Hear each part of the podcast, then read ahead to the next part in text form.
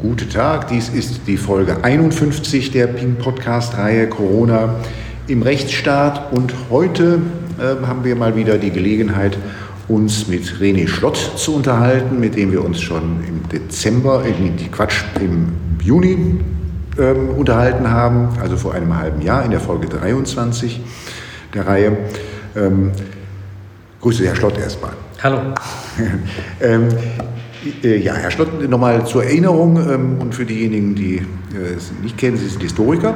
Richtig. Ähm, äh, kann man fast vergessen, weil Sie so viel auch journalistisch schreiben zurzeit, wo man sich fragt, wo kommen Sie denn da eigentlich noch zu Ihrem Hauptberuf? Denn Ihr Hauptberuf ist die Habilitation. Richtig, ja. Zurzeit, ähm, die ähm, Sie dann, wie ich im Internet entnehmen könnte, irgendwann im nächsten Jahr abschließen wollen. Ja. ja. Ähm, Herr Schlott, Sie haben wahnsinnig viel publiziert zum Thema Corona und zwar schon von Anfang an. Darüber sprachen wir ja schon damals im Juni. Dadurch bin ich auf Sie aufmerksam geworden und mir ist noch mal eins, eins in die Finger gefallen, jetzt als ich noch mal geguckt habe, was Sie denn alles so geschrieben haben. Da sagen Sie im Mai, ähm, also kurz vor unserem letzten Interview beim Deutschlandfunk, die Sorge, die ich von Anfang an hatte, ist, dass die Grundrechte zwar ziemlich schnell eingeschränkt werden, aber dass es sehr lange dauert, bis die wieder voll in Kraft treten. Ich weiß nicht genau, ob wir wirklich zum Status quo aus Ante Corona wieder zurückkehren werden eines Tages. Das haben Sie im Mai gesagt. Fühlen Sie sich bestätigt? Ja, leider ja. Also man hat ja eigentlich immer gerne Recht. Ne? In diesem Fall hätte ich gerne Unrecht behalten tatsächlich.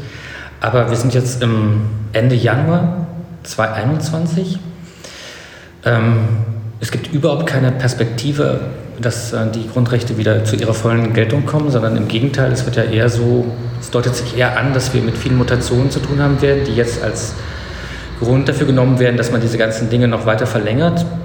Und ich glaube, je länger das dauert, je, wirklich da zählt jeder Tag, je länger wir also Tag für Tag diese Situation haben, der eingeschränkten bzw. der überhaupt nicht mehr vorhandenen, zum Teil überhaupt nicht mehr vorhandenen Grundrechte, desto stärker wird sich das verfestigen.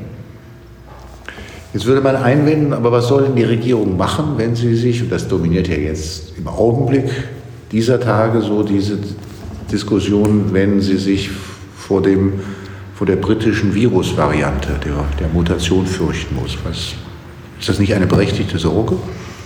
Das ist eine berechtigte Sorge, aber die Regierung hat ja noch mehr Aufgaben als nur den Gesundheitsschutz. Also zumindest ist meine Staatsauffassung so. Die hat einen Bildungsauftrag, die hat einen Infrastrukturauftrag, die hat äh, bestimmte andere ähm, Funktionen in dieser Gesellschaft. Sie konzentriert sich aber nach wie vor ausschließlich auf diesen äh, Gesundheitsschutz, beziehungsweise nicht mal nur auf den Gesundheitsschutz, sondern auf den Schutz vor Covid-19 und seinen Mutationen.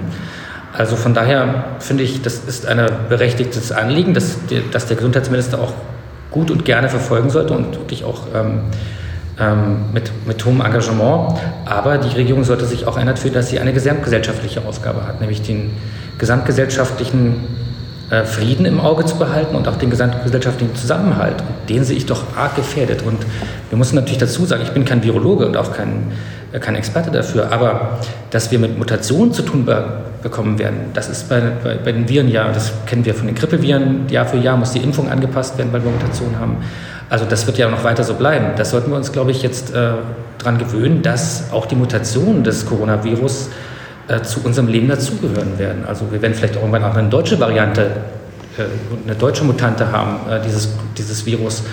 Von daher äh, finde ich, das ist schon ein berechtigtes Anliegen, aber wichtig ist doch, und das haben ja nun wirklich schon viele Expertinnen und Experten gesagt, das gilt auch für diese Mutante, ähm, die Risikogruppen in den Blick zu nehmen und nicht die gesamte Gesellschaft. Ähm, auch diese Mutation, die wird, soll ja ansteckender sein, soll auch tödlicher sein, Wobei Boris Johnson hat diese Aussage wieder zurückgenommen.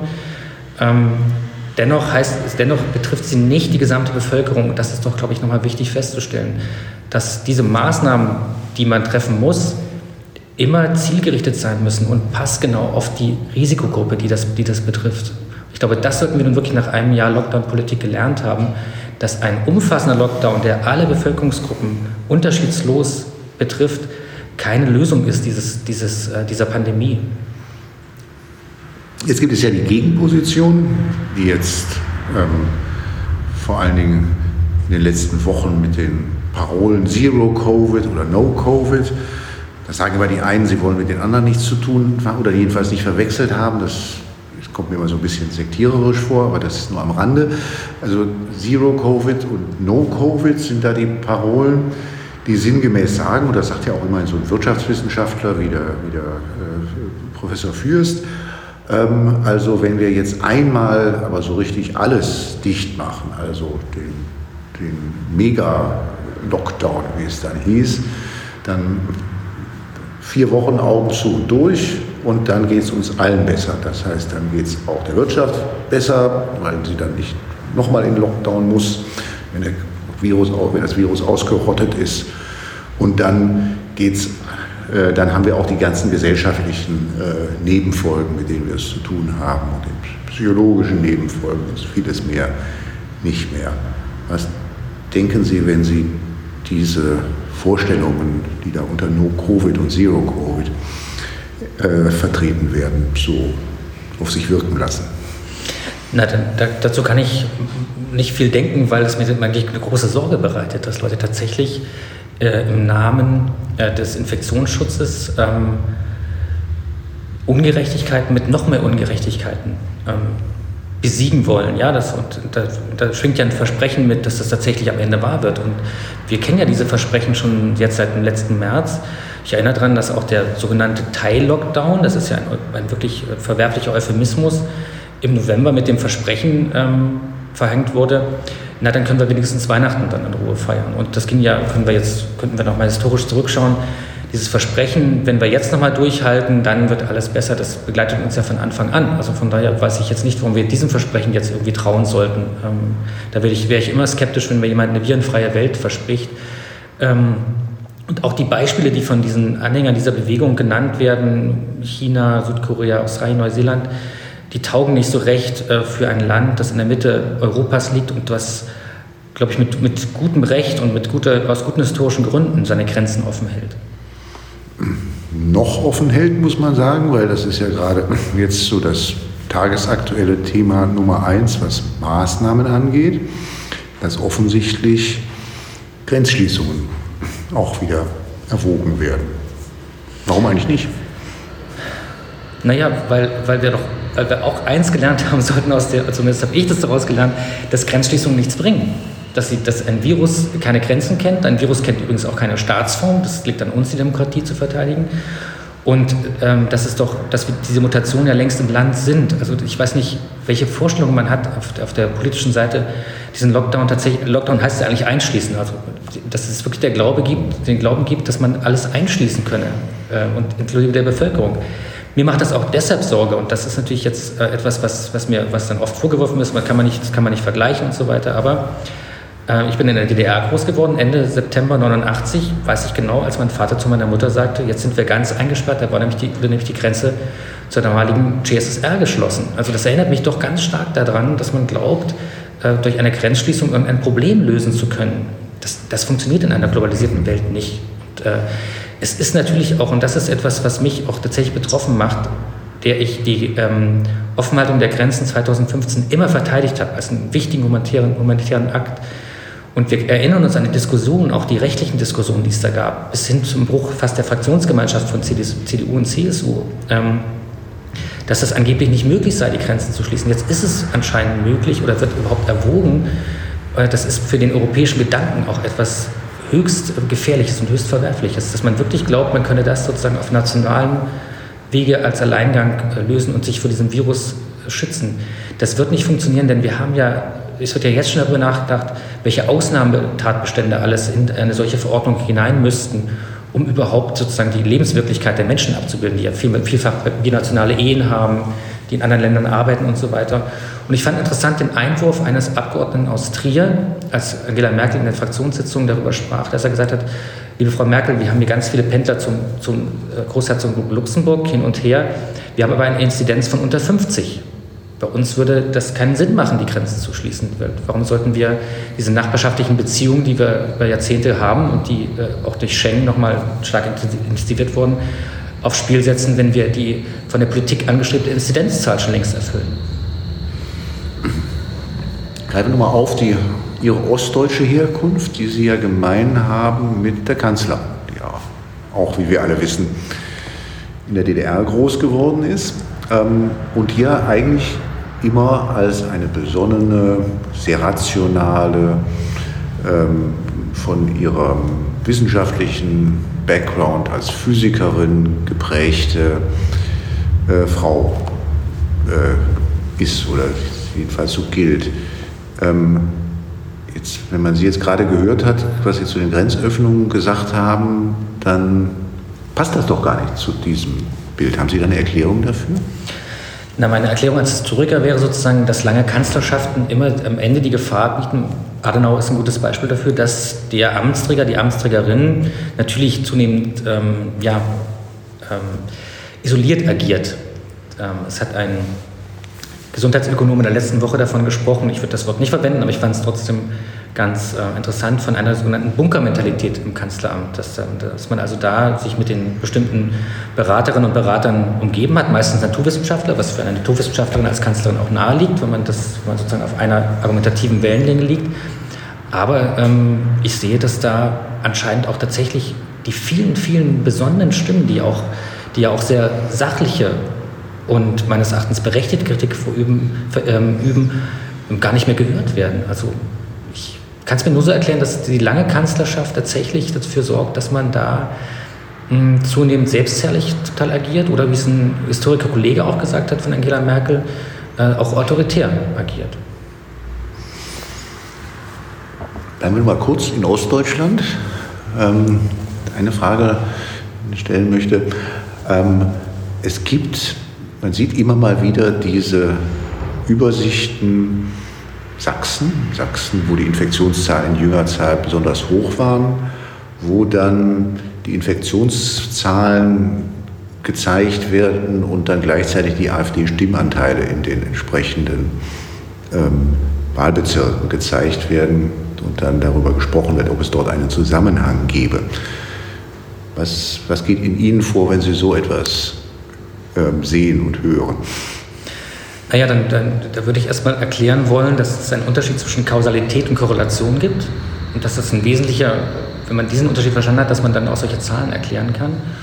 Und ich würde dann als Ostdeutschland natürlich auch entgegen, naja, dann können wir uns auch erklären, warum die Zahlen in Bayern und Baden-Württemberg so hoch waren, denn da waren die AfD-Stimmenanteile auch gar nicht so wahnsinnig gering, wie man das gerne tut. Ähm, im, das, die Medien schieben ja gerne diese AfD-Mentalität auf den Osten ab. Das ist natürlich auch leicht, das, das zu tun, weil man da genug Leute findet, die dann auch entsprechend etwas vor der Kamera sagen. Ich würde Ihnen aber auch entgegnen, die, ähm, das fand ich ganz interessant, die Untersuchung des Soziologen Oliver Nachtwey, der ja auf den sogenannten Querdenker-Demos nach der politischen Präferenz der Teilnehmerinnen und Teilnehmer gefragt hat. Und die politische Präferenz war, der, meistens der Teilnehmerinnen, waren die Grünen mit großem Abstand zur AfD. Also von daher, ich finde, dann sollte man, um das ganze Bild zu haben, auch solche Untersuchungen tatsächlich wahrnehmen. Wo sind eigentlich die Querdenker geblieben? Ja, ich weiß es nicht, ich habe keinen Kontakt zu denen. Ich, ich habe ich hab, äh, keine Ahnung. Mhm. Ich, ähm wir haben ja doch bis, also bis vor dem Lockdown hatten wir Demonstrationen ja. der Querdenker auch, größere. Können wir uns erklären, warum wir die eigentlich jetzt gar nicht mehr demonstrierend wahrnehmen? Naja, ähm, die Frage ist sozusagen, wird das medial nicht mehr vermittelt? Es gibt schon noch immer, ähm, glaube ich, noch Demonstrationen, von denen man ab und zu am Rand mal hört, ähm, auch in kleineren Städten in Deutschland. Ähm, glaube ich, jetzt, letzte Woche habe ich von Erfurt gehört, wo es eine, wo es eine Demonstration gab. Ähm, ich glaube erstmal, das hat natürlich damit zu tun, dass, das, dass die Versammlungsfreiheit nach wie vor eingeschränkt ist. Ähm, in den Verordnungen der Länder sind meistens äh, höchste Teilnehmerzahlen, sind meistens äh, auch äh, sehr strikte Auflagen für die Demonstrationen ähm, ähm, vorgesehen.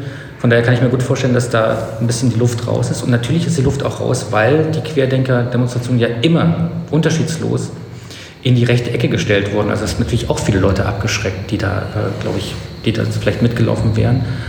Es gibt, glaube ich, viele, und das darf man nicht unterschätzen, viele kleinere Aktionen, die gar nicht ähm, die Reichweite haben, sozusagen, um in den Fokus der medialen Öffentlichkeit und der Aufmerksamkeit zu geraten. Ähm, also da habe ich, ähm, da hört man ab und zu davon, dass es mal einen Laternenumzug gibt oder dass es mal eine, eine, einen Gottesdienst gibt oder wo dann auch Leute sich treffen. ähm, um sozusagen ihre Unzufriedenheit mit der Regierungspolitik auszudrücken. Vielleicht hat das Bundesverfassungsgericht auch ein bisschen dazu beigetragen, weil es nämlich die Entscheidung zu der großen Berliner Querdenken-Demonstration im August, Ende August, eine Entscheidung getroffen hat, ähm, äh, die eigentlich nicht anders zu verstehen ist, als, eine, als den Behörden zu erklären, wie man das denn richtig machen kann, so. aus Gründen des Infektionsschutzes, eine solche Versammlung zu verbieten. Aber wollen wir nicht länger über die Querdenker sprechen, ähm, äh, wollen wir sprechen, wir haben äh, über, über ein paar Punkte, über die wir uns im Juni schon mal unterhalten haben und daran nochmal anknüpfen, sprechen wir mal kurz über die Opposition. Ähm, da haben wir auch im Juni ein bisschen kritisch uns darüber unterhalten, über die Rolle und das Bild, das die Oppositionsparteien ähm, abgeben. Und wenn Sie sich jetzt mal so die letzten Monate und so das aktuelle Bild anschauen, also sprechen wir mal einfach über, vor allen Dingen mal über Grün und Gelb. Mhm. Was ist da so Ihre Sicht der Dinge? Na, zu Grün hat eigentlich äh, ja, Christian Ströbele jetzt alles gesagt. Also das, das ist natürlich gerade eine Strategie, die sozusagen sich als Regierungspartei anzudienen. Ich kann nicht erkennen, dass die Grünen eine Oppositionspartei sind im Bundestag. Ähm, die FDP scheint dann ein bisschen wacher geworden zu sein. Ich habe vor allem letzte Woche gestaunt, als der FDP-Fraktionschef gemeinsam mit dem linken Fraktionschef eine Initiative ähm, gestartet hat zur mehr Parlamentsbeteiligung. Das fand ich doch sehr interessant, dass da zwei Parteien, die eigentlich überhaupt gar nicht zusammenpassen, beide unisono gefordert haben, dass das Parlament hier stärker in Entscheidungen ähm, einbezogen werden müssen. Das finde ich richtig. Es ist natürlich umso trauriger, dass die ähm, Abgeordneten der Regierungsparteien diese Funktion im Moment anscheinend nicht wahrnehmen, tatsächlich als Korrektiv auch zu funktionieren. Ja, das ist das Wesen unserer repräsentativen Demokratie ist, dass die Exekutive durch das Parlament kontrolliert wird. Und das ist, glaube ich, gerade in so einer Situation sehr wichtig, wenn wir sehen eine Exekutive, die immer mehr mit Verboten versucht äh, zu regieren und, äh, und auf dem Verordnungswege da äh, viele Dinge, die wirklich sehr gravierend sind, auf den Weg bringt. Also umso mehr würde, hätte ich mir gewünscht, dass das Parlament ähm, aktiver wird, auch, auch vor allem die Regierungsfraktionen. Denn wir, die Kollateralschäden dieser Maßnahmen sind ja jetzt so auf der Hand. Wir, die werden ja immer deutlicher von Tag zu Tag, dass man wirklich überlegen muss, ähm, ähm, ist das noch auf Dauer sozusagen durchzuhalten oder muss da tatsächlich das Parlament stärker beteiligt werden, auch in eine, vielleicht in, in das Finden und Austarieren eines Wegs, der uns aus der Lockdown-Politik irgendwie rausführt. Aber tatsächlich ist es so, dass, dass, dass die Opposition im Bundestag, ja, der, es gab einen Antrag der FDP auch äh, zur, ähm, dazu, dass Merkel eine Regierungserklärung nochmal abgibt zu den doch erheblichen Grundrechtseinschränkungen. Das hat sie nicht getan, das ist abgewehrt worden. Das ist schade, ist aber, wenn man das historisch sich anschaut, natürlich auch eine lange Geschichte inzwischen, wie, das, wie die Exekutive, also wir haben ja immer die, Verfassungs, die Verfassungsnorm, die Verfassungswirklichkeit und die Verfassungswirklichkeit in Deutschland deutet immer mehr darauf hin, ob das jetzt die Finanzkrise war, ob das ähm, die äh, Migrationspolitik war, dass die Exekutive sozusagen mehr Kompetenzen an sich zieht, mehr Macht an sich zieht, zu Ungunsten des Parlaments. Das ist also etwas, was sich hier nochmal wie in so einem Brennglas zeigt. Und dass es doch höchste Zeit wäre, dass die Parlamentarier hier selbstbewusster auch äh, der Regierung tatsächlich mal in den Arm fallen. Wobei ich einwenden würde, sowohl Finanzkrise als auch Migrationskrise ähm, fallen ja genauso wie die jetzige Zeit in die Zeit einer großen Koalition. Und vielleicht ist es auch vor allen Dingen ein Zeichen, ein, eine Folge dessen, dass wir eine solche große Koalition haben und keine wirklich starke Oppositionspartei haben. Richtig, ja, das, das ist bestimmt auch ein wichtiger Faktor. Es wurde ja auch immer davor gewarnt, ähm, zu lange in einer großen Koalition zu regieren, ne? weil, das, weil das halt genau dazu führt, dass man, dass man äh, dass zum Teil die Rechte der Oppositionsparteien dann äh, nicht so stark zur Geltung kommen, wie das ist, wenn der Regierung mit einer knapperen Mehrheit regiert. Richtig. Und dann kommt wohl noch hinzu, beim Infektionsschutz ist es ja fraglos so, dass die Länder dort auch sehr viel zu sagen haben oder eigentlich das meiste zu sagen haben. Und dann sind wir ja ganz schnell in der ganz großen Koalition, weil dann muss ja auch eine FDP, darüber haben wir uns mit äh, Marco Buschmann unterhalten, der vorletzten Folge, da muss ja auch eine FDP wieder Rücksicht nehmen auf ähm, drei Landesregierungen, an denen ja. sie beteiligt ist. Das betrifft ja selbst die Linke, ne, die den Ministerpräsidenten mhm. stellt und mhm. in, in, anderen Ländern äh, mitregiert. Das finde ich auch. Das ist natürlich, das ist ein Problem, aber eigentlich sollte ja der Föderalismus, und ich bin nach wie vor ein äh, großer Verfechter dieser, dieser, dieser staatsrechtlichen Lösung, ähm, dazu beitragen, dass im Wettbewerb die besten Ideen entstehen und nicht im Wettbewerb sozusagen alle möglichst einheitlich ähm, agieren. Und mich hat schon befremdet, mit welcher ja fast schon äh, stalinistischen Selbstbezichtigung sich der thüringische Ministerpräsident Ramelow bei der Kanzlerin entschuldigt hat dafür, dass er da bei, bei bestimmten Fragen geirrt hat. Der Irrtum gehört zur Politik genauso wie, wie, der zur Wissenschaft und zur Justiz gehört. Also das ist etwas, was, wo man sich nicht entschuldigen muss, sondern der muss, der muss mit eingepreist werden. Das gehört zu einer Demokratie auch dazu, dass man sich auch irren kann und dass man auch falsch liegen kann. Da muss man sich also nicht äh, dafür entschuldigen, dass man eine Haltung gehabt hat, finde ich. Das ist, derselbe, das ist derselbe Ministerpräsident, der sich kurze Zeit später für die Verwendung des Wortes Merkelchen noch einmal entschuldigen musste und der es fertiggebracht hat, ähm, in einem doch öffentlichen Forum ähm, dann auch noch zu erklären, in einem Format, das er selber als Trash Talk bezeichnete, wo man sich fragt, hat, wo hat denn der, der die Zeit her, äh, sich sehr, sehr lange in solchen Formaten dazu bewegen und dann auch noch darüber sprach, wie er während der Ministerpräsidentenkonferenz irgendwie Candy Crush mhm. gespielt hat. Und sowas, das, das, man darf, glaube ich, solche, so eine Äußerung, so banal und sie auch erscheinen mag, in ihrer Tragweite nicht unterschätzen. Das ist ja wirklich ein Schlag ins Gesicht der Leute, die tatsächlich existenzielle Not leiden unter diesen Maßnahmen, die da beschlossen werden. Ja, das, und die einfach immer verlängert werden, ohne wirklich zu überlegen, was bedeutet das denn für den Einzelnen auch. Auch ähm, wir haben ja auch immer mehr äh, die von Psychologinnen und Psychologen der, den Hinweis darauf, dass uns eine dritte Welle bevorsteht, aber eine dritte Welle der ähm, psychischen Erkrankung und der, der psychosozialen Folgen, äh, die wir in anderen Ländern ja schon beobachtet haben. Also von daher, das ist etwas, was mich sehr stark erinnert hat an, ich den Vergleich nicht übertreiben, aber von Marie Antoinette überliefert, als ihr gesagt wurde, äh, das Volk hat kein Brot mehr, da sollen sie halt Kuchen fressen. Ne? Das ist dieses, dieses, mhm. dieses Abgehobene vom, von, oder ein, die, oder ein Spruch des damaligen CSU-Innenministers ähm, auf, die, auf die Spiegel-Affäre hin, na, er könne ja nicht die ganze Zeit mit dem Grundgesetz unterm Arm herumlaufen. Also es ist dieses lapidare, ähm, naja, das ist, das ist ja irgendwie nicht so wahnsinnig, äh, und, dieses, und das zeigt ja auch diese Entfernung zwischen, zwischen Regierten und äh, den, den, äh, den Regierenden. Das ist etwas, was tatsächlich problematisch ist. Und das ist, glaube ich, was, was mir jetzt nochmal deutlicher geworden ist, dieser starke Entfremdungsprozess den viele ähm, gerade aus der Mittelschicht dieses Landes gerade durchlaufen haben im Vergleich im, zu ihren staatlichen Institutionen oder im Verhältnis zu ihren staatlichen Institutionen, der wird uns, glaube ich, auf lange Sicht wirklich einen großen, ähm, große oder sollte uns Anlass sein zu großer Beunruhigung. Ähm, selbst, denn selbst wenn diese Pandemie irgendwie zu Ende geht, wir wissen es nicht wie, aber irgendwie zu Ende geht, dann wird ja diese Entfremdung nicht sofort aus der Welt zu schaffen sein. Und eine Demokratie braucht, braucht Leute, die sozusagen, die auch für sie einstehen und die sagen, ja, das sind meine Institutionen, ich kann mich mit ihnen identifizieren. Ein, Minister, ein Candy Crush spielender Ministerpräsident ist bestimmt niemand, dem man äh, in so einer Situation äh, großes Vertrauen schenkt.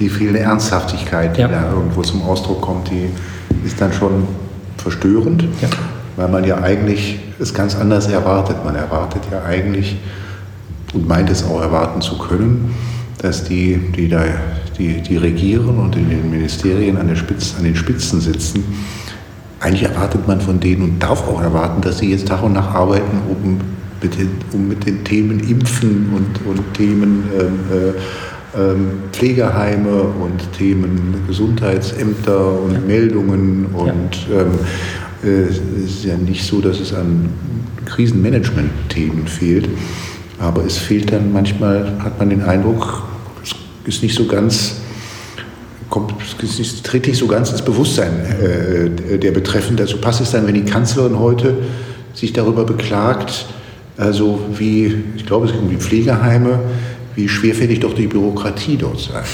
Mhm. Also die Kanzlerin beklagt sich über ihre eigene Bürokratie. Ja, ja. Ähm, äh, das ist, ähm, das, als ob das nicht etwas ist, was also mindestens genauso auf der Prioritätenliste stehen müsste oder wahrscheinlich sogar viel mehr noch, als jetzt hier darüber zu debattieren, welche Ausnahmen man jetzt ja. bei Grenzschließungen äh, vorsieht. Und was vor allen Dingen ja in Ihrem Verhandlungsbereich liegt. Ne? Also ich kann mich erinnern, äh, es gab, glaube ich, Jahr für Jahr einen neuen Bürokratieabbaubeauftragten. Äh, das wurde immer mal, ich glaube, mhm. Edmund Stoiber war das mal auf EU-Ebene und so weiter, werden irgendwie Leute mit Posten versorgt. Aber diese Tatsache, dass, äh, dass Ramelow Candy Crush spielt in den Runden, zeigt noch eine ganz andere, viel gefährliche Situation, nämlich, dass wir uns daran gewöhnen, dass Grundrechte das, äh, außer Kraft gesetzt sind, dass, dass wir uns an diesen, Aus, an diesen Ausnahmezustand, in dem wir alle irgendwie durchkommen, ja, der Mensch ist ja ein Gewohnheitstier, irgendwie, naja, dann gehe ich halt nicht ins Restaurant oder ins Konzert, das lässt sich ja irgendwie auch aushalten, dass wir uns an so einen Zustand tatsächlich gewöhnen und, das, und den nicht ständig in Frage stellen. Eigentlich müsste äh, ständig in Frage stellen und äh, in Frage stehen sozusagen, welche Grundrechte sind denn gerade noch außer Kraft gesetzt, welche Beschränkungen gelten denn an, Heribert Prantl hat mal so eine äh, Ampel vorgeschlagen. Es gibt für alles mögliche eine Ampel für den R-Wert und für die, für die Intensivbetten, bestimmt aus guten Gründen. Aber ich finde auch eine Ampel interessant, die uns anzeigt, wo stehen wir denn eigentlich gerade als Staat und als Gesellschaft. Und das hat man, glaube ich, gar nicht mehr im Blick, auch was kann man eigentlich einer Gesellschaft auch alles zumuten, bis diese Frakturen so stark sind, dass sie nicht mehr heilbar sind. Und ich habe ein bisschen die Befürchtung, dass wir zum Teil äh, äh, darüber schon hinaus sind, dass diese Frakturen tatsächlich so einschneidend sind und so gefährlich, dass sie, ähm, dass sie auch weil sie eben so lange andauern und man sich daran gewöhnt hat, dass das nicht wieder rückgängig zu machen ist. Wir reden über das Bewusstsein, eher kollektiv gemeint. Und wenn man darüber spricht, bei den Faktoren, die das Bewusstsein prägen, ist man natürlich ganz schnell bei den Medien. Ähm, mit den, von den Medien, über die Medien haben Sie auch wenig Gutes gesagt. Ähm, man immer dazu sagen muss, dass es natürlich die Medien genauso wenig gibt wie die Wissenschaft, aber wir wissen alle, was gemeint ist, die ähm, Presse und ähm, Funk und Fernsehen und was es sonst noch gibt. Ähm, wie sehen Sie das? Hat sich da was getan seit Juni? Nee, das kann ich nicht erkennen. Ich kann eigentlich nur erkennen, dass sich die, dass sich die ähm, Schweigespirale hatten wir damals. Die Schweigespirale haben wir als Thema gehabt. Richtig, genau. genau. Mhm. Ich kann eigentlich nur erkennen, dass sich das weiter verfestigt hat. Schauen Sie sich mal die Besetzung von Talkshows an.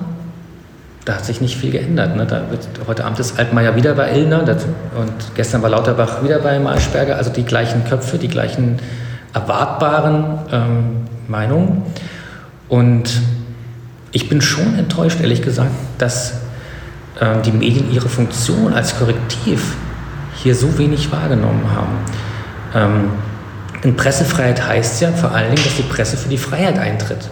Also das heißt ja nicht Pressesicherheit, sondern es das heißt Pressefreiheit. Von daher erwarte ich von der Presse, zumindest das ist mein Bild, dass äh, Journalistinnen und Journalisten, das sind ja letztlich alles Einzelpersonen, alles Individuen, tatsächlich diese Aufgabe auch ernst nehmen und sagen, das ist eine Aufgabe, die habe ich in einer Gesellschaft, äh, diese Freiheiten auch zu verteidigen bestimmt auch die Zwänge darzustellen, unter den Entscheidungsträgern und Träger stehen in so einer Pandemie. Das ist, glaube ich, auch wichtig und das auch zu beleuchten. Aber ähm, Pressefreiheit heißt vor allen Dingen für die Freiheit einzutreten und das auch zu verteidigen. Das ist etwas, was ich wirklich vermisst habe. Ähm, zum Teil hat die Presse ja, die, das Niveau der Apothekenumschau angenommen. Da können Sie also Wohlfühltipps lesen, wie kommen Sie am besten durch die Pandemie und wie muss ich am besten meine FFP3-Maske waschen, damit sie noch weiter benutzbar ist und so weiter das ist so eine Art von Ratgeberliteratur. Das ist etwas, was nicht, was nicht in eine Zeitung gehört, die ja um das Beste streiten soll, die ja vor allen Dingen die Regierenden kritisch in den Blick nehmen soll, um eben im Sinne einer besten Lösung, die sich irgendwann in der Mitte trifft, äh, ihren Platz in einer freiheitlich-demokratischen Grundordnung nehmen sollte. Das ist etwas, was ich tatsächlich. Und es gibt ja inzwischen auch Medienwissenschaftler, die das, die das untersucht haben die tatsächlich gesagt haben, es gibt hier eine Art Tunnelblick, der hat sich entwickelt über die letzte Zeit. Aus dem kommt auch, kommen auch die Presse, kommen auch diese ganzen Sondersendungen zum Teil nicht raus.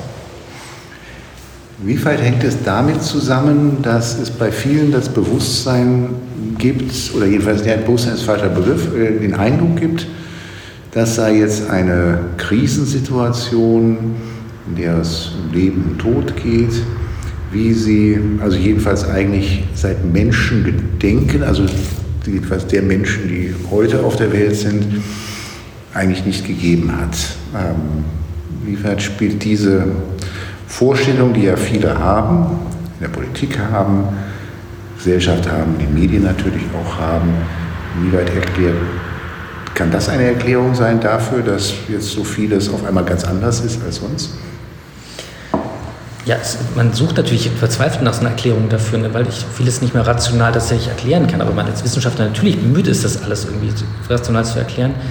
Ähm, ich kann mir ja, das ist tatsächlich, glaube ich, diese, diese einmalige Krisensituation. Die A ist natürlich, die ist natürlich ein wichtiger Nachrichtenfaktor, das darf man auch nicht unterschätzen. Medien funktionieren ja über solche Nachrichtenfaktoren und etwas, was einmalig, nie dagewesen, historisch ist, ist immer ein wichtiger Nachrichtenfaktor. Ich glaube, es funktioniert tatsächlich darüber, dass man das den Leuten auch immer wieder sagt. Und wenn Markus Söder, das hat er getan, die ähm, Corona-Pandemie mit der Pest vergleicht, dann, ist, dann das, triggert das natürlich genau solche Dinge an. Ich darf daran erinnern, die Pest hatte eine Sterblichkeit von weit über 30 Prozent. Bei Corona geht die, oder bei Covid-19 geht die WHO von einer von 0,3 Prozent aus. Von daher ist das, glaube ich, kann man, vergleichen darf man alles. Es liegt jetzt hier nur nicht nahe, das irgendwie gleichzusetzen. Mhm. Ähm, von daher, ich kann mir es tatsächlich nur so erklären, dass das eben diese Ausnahmesituation immer wieder neu befeuert wird. Jetzt haben wir gerade die Mutationen, die das nochmal neu, die dann nochmal einen neuen Dreh geben in der ganzen Sache und nochmal für gefährlicher erklärt werden. Das, ist, das wird ja immer an die Angstimpulse äh, der Menschen angeschlossen und dadurch entsteht halt, und das muss man leider auch beobachten, auch eine hohe Angstkonformität auf vielen Seiten. Ich frage mich, wenn ich Marco Söder sehe, der dann auch von der größten also der größten Krise seit Generationen, plural, spricht, was sicherlich aus Sicht eines Historikers auch bemerkenswert ist. Ähm, oder, oder, die Frage aufhört, was versteht er unter einer Generation? Ja, mhm. ähm, äh, wenn man so etwas hört und auch so Berichte hört, Kanzlerin, ähm, wo man so das, so das Zeichen bekommt, dass sie eben gar nicht so rational geprägt ist derzeit, sondern eher so von Angst und Schrecken und Furcht und Sorge. Ähm, kann das vielleicht damit zusammenhängen, dass die Betreffenden, als sie mal irgendwann beschlossen haben, in die Politik zu gehen, gar nicht das so auf dem Schirm gehabt haben, dass sie mal Entscheidungen treffen könnten, die jedenfalls potenziell unmittelbar zu Krankheit und Tod führen können? Ja, das ist eine gute Frage. Naja, die, die äh, wenn man, aus Kriegen haben wir uns ja immer rausgehalten. Aus Kriegen haben wir uns rausgehalten, aber wir haben trotzdem Soldaten in Auslandseinsätze geschickt und haben uns das auch nicht leicht gemacht. Äh, auch die Kanzlerin, glaube ich, nicht, weil da auch natürlich eine Gefahr bestand. Aber tatsächlich ist es ja insofern eine neue Situation, dass man mit so einer Pandemie umzugehen hat. Und äh, das, kann man, das kann man vorher simulieren, da kann man irgendwie überlegen, wie würden wir dann reagieren und so weiter.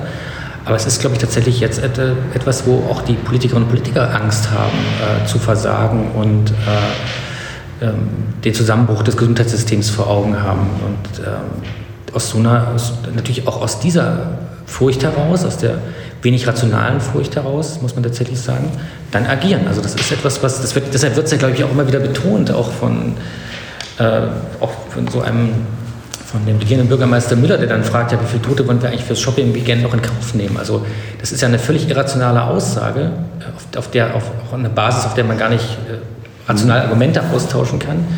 Das zeigt aber, dass da, ähm, glaube ich, vielleicht auch eine große Überforderungssituation ist. Zu sagen, wir müssen jetzt auch mit so einer Situation umzugehen lernen.